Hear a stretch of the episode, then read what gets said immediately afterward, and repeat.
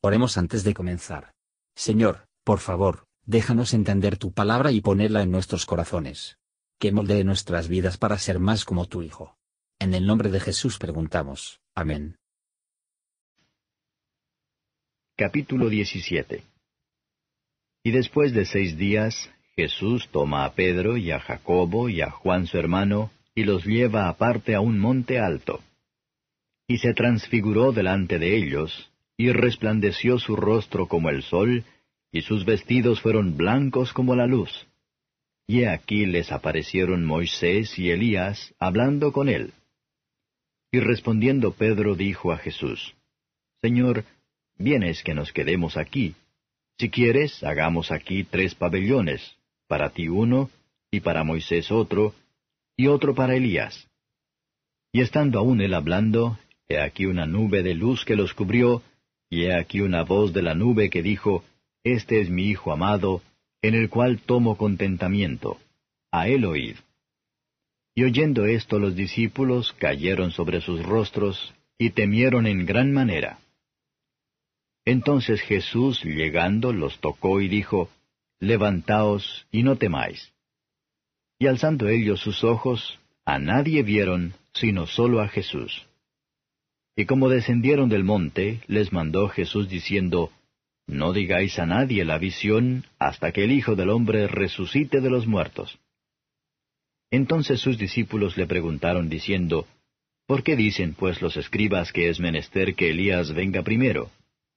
Y respondiendo Jesús les dijo, A la verdad, Elías vendrá primero y restituirá todas las cosas. Mas os digo que ya vino Elías y no le conocieron antes hicieron en él todo lo que quisieron. Así también el Hijo del Hombre padecerá de ellos. Los discípulos entonces entendieron que les habló de Juan el Bautista. Y como ellos llegaron al gentío, vino a él un hombre hincándosele de rodillas y diciendo, Señor, ten misericordia de mi hijo, que es lunático y padece malamente, porque muchas veces cae en el fuego y muchas en el agua y le he presentado a tus discípulos, y no le han podido sanar. Y respondiendo Jesús dijo, Oh generación infiel y torcida, ¿hasta cuándo tengo de estar con vosotros?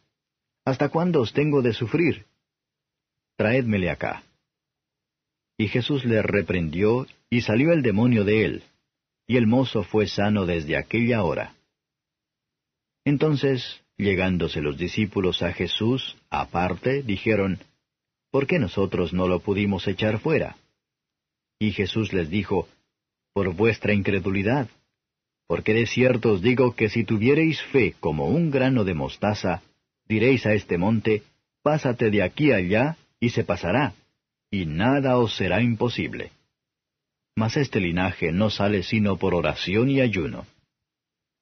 Y estando ellos en Galilea, Jesús les dijo, el Hijo del Hombre será entregado en manos de hombres, y le matarán. Mas al tercer día resucitará. Y ellos se entristecieron en gran manera.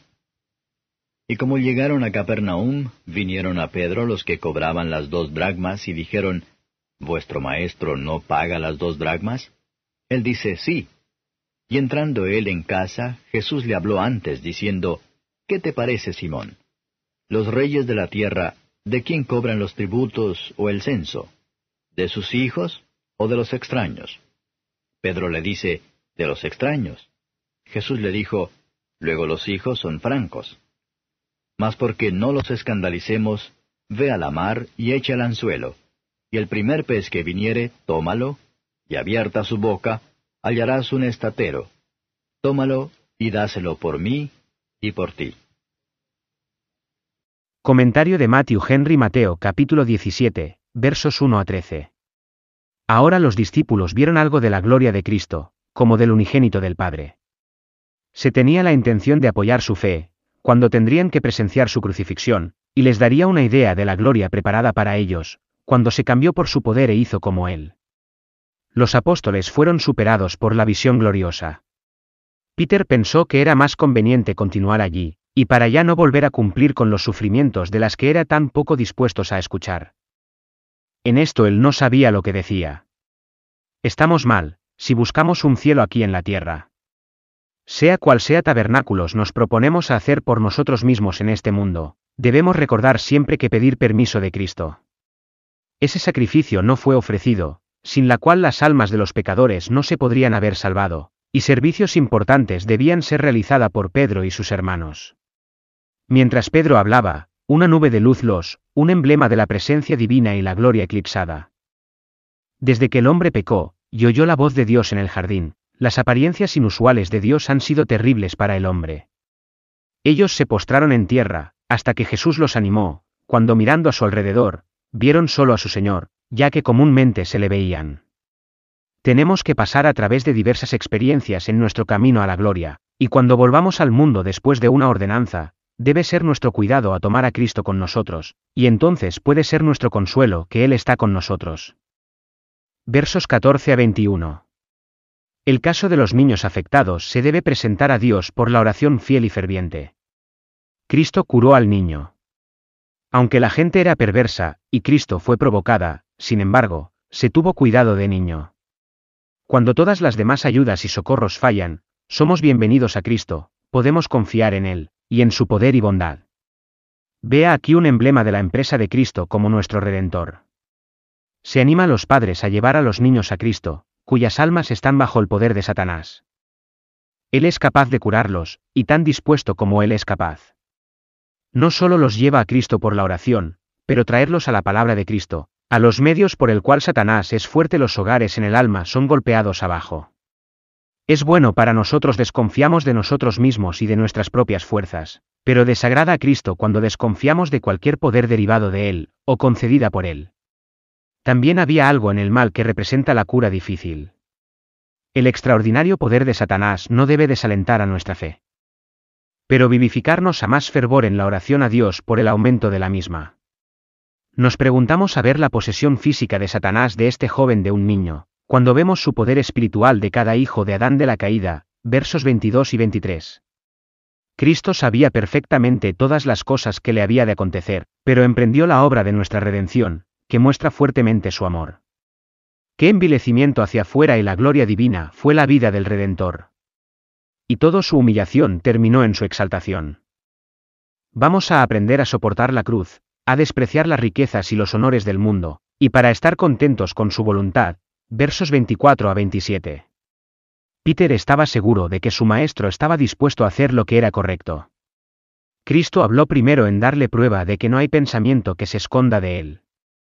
Nunca debemos disminuir nuestro deber por temor a ofender, pero a veces debemos negarnos a nosotros mismos en nuestros intereses mundanos, en lugar de dar ofensa. Sin embargo, el dinero fue presentada en el pescado, el que sabe todas las cosas por sí solo podría saberlo, y solo poder omnipotente podría llevarlo a gancho de Peter. El poder y la pobreza de Cristo deben ser mencionados juntos. Si es llamado por la providencia a ser pobres, como nuestro Señor, Confiemos en su poder, y nuestro Dios, pues, suplirá todas nuestras necesidades, conforme a sus riquezas en gloria en Cristo Jesús. En el camino de la obediencia, en el curso, tal vez, de nuestra vocación de costumbre. Mientras ayudaba a Pedro, por lo que nos ayudará. Y si debe ocurrir cualquier llamada repentina, lo que no estamos dispuestos a cumplir, no nos aplicamos a los demás, hasta que primero buscamos Cristo. Gracias por escuchar y si te gustó esto, suscríbete y considera darle me gusta a mi página de Facebook y únete a mi grupo Jesús Answers Prayer.